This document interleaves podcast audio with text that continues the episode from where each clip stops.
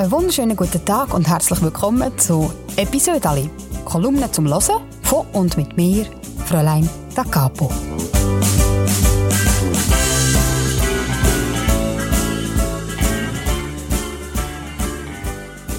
Ich bin seit 2015 Kolumnistin für die Schweizer Familie und das heisst, ich schreibe jede Woche ein Episode Ali. Ja, und das kommt dann immer auf der letzten Seite im Heft und dort und ich es dann wieder ausschneiden und lege es ab in einen Ordner und der Ordner der steht jetzt bei mir im Gestell und ist brutal dick. Und jetzt habe ich gedacht, ich könnte diesen Ordner vornehmen, aufschlagen und mit euch zusammen eine von diesen Geschichten aufwärmen. Oh, ich habe rüdig Freude heute, weil der Sommer ist endlich, endlich gekommen. Es kann gut sein, dass es heute ein bisschen surrt im Hintergrund. Das ist, weil heute sämtliche Bauern im Land ihre Maschinen gerissen haben zum Mähen und Röschen, was nur geht. Und ähm, ja, das kann ich jetzt halt nicht verhindern. Ich lese eine Kolumne vor aus dem Jahr 2020 und die heißt «Mach ich glatt». Ich habe gerne so Arbeiten, wo man am Schluss ein sichtbares Resultat hat. Zum Beispiel Glätten ist so eine Arbeit. Zuerst hat man einen Korb voll aufgekodelte Wäsche und nachher hat man einen Tisch voll akkurat zusammengefalteter Kleider. Und das gibt mir ein total gutes Gefühl. Dazu kommt, dass Glätten eine sehr meditative Arbeit ist. Und ich weiss das je länger je mehr zu schätzen. Man kann seine Gedanken schweifen und dann dampft es, oben denkt und nie hätte ich gedacht, dass ich mal so viel Gefallen an so etwas würde finden. Dort mal im Welschlandjahr war Glätten für mich die reinste Qual. Gewesen. Vermutlich, weil ich mit 16 noch nicht wirklich um die Vorzüge vom Denken gewusst habe. Es ist aber sicher auch daran gelegen, weil der Patron und seine Söhne immer Hümmli haben. Die haben im Stall Hümmli die haben in ihrer Freizeit Hümmli ja, die haben sogar am Sonntag Hümmli. Und ich musste die alle glätten. Und dass ich da ohne Trauma davon bin, ist echt ein Wunder, weil, wie gesagt, jetzt macht mir das Glätten Freude. So wie auch die Sache mit den Socken. Wir haben so ein Körbchen für die Sockensingles, wo ihre Partner unter mysteriösen Umständen beim Waschen verloren haben. So ein Sockensingle muss bei uns die Hoffnung nie ganz aufgeben. Wenn ich beim Zusammenlegen von der Wäsche auf eine Einzelsocken stoße, dann suche ich im Körbli nach einem passenden Partner.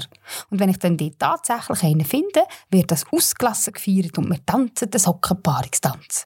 Die Wiedervereinigung von Socken setzt bei mir einen Schwall von Endorphin frei.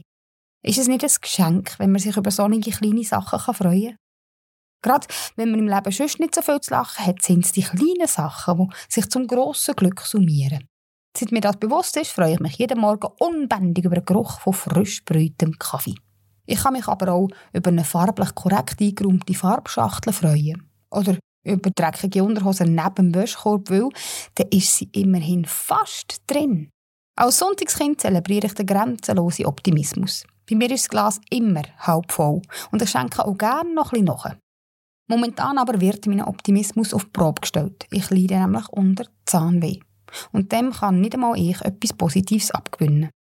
Obwohl ich mich über jeden Zahn freue, wo mir gerade nicht wehtut, so lässt sich doch nicht lügen, dass der eine Zahn, der wehtut, die Freude so ein trübt.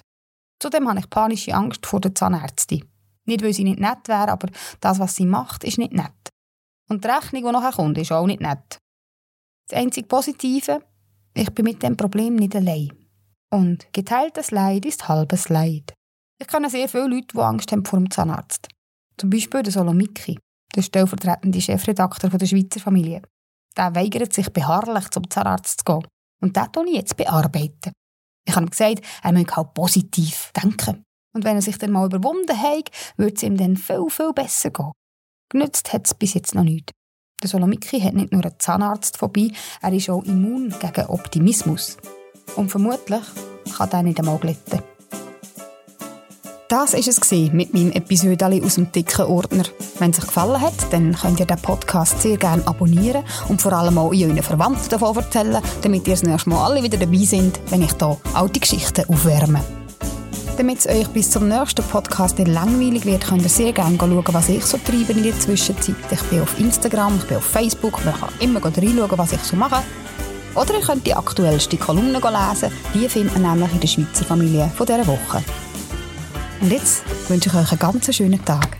Habt's gut und einander gern.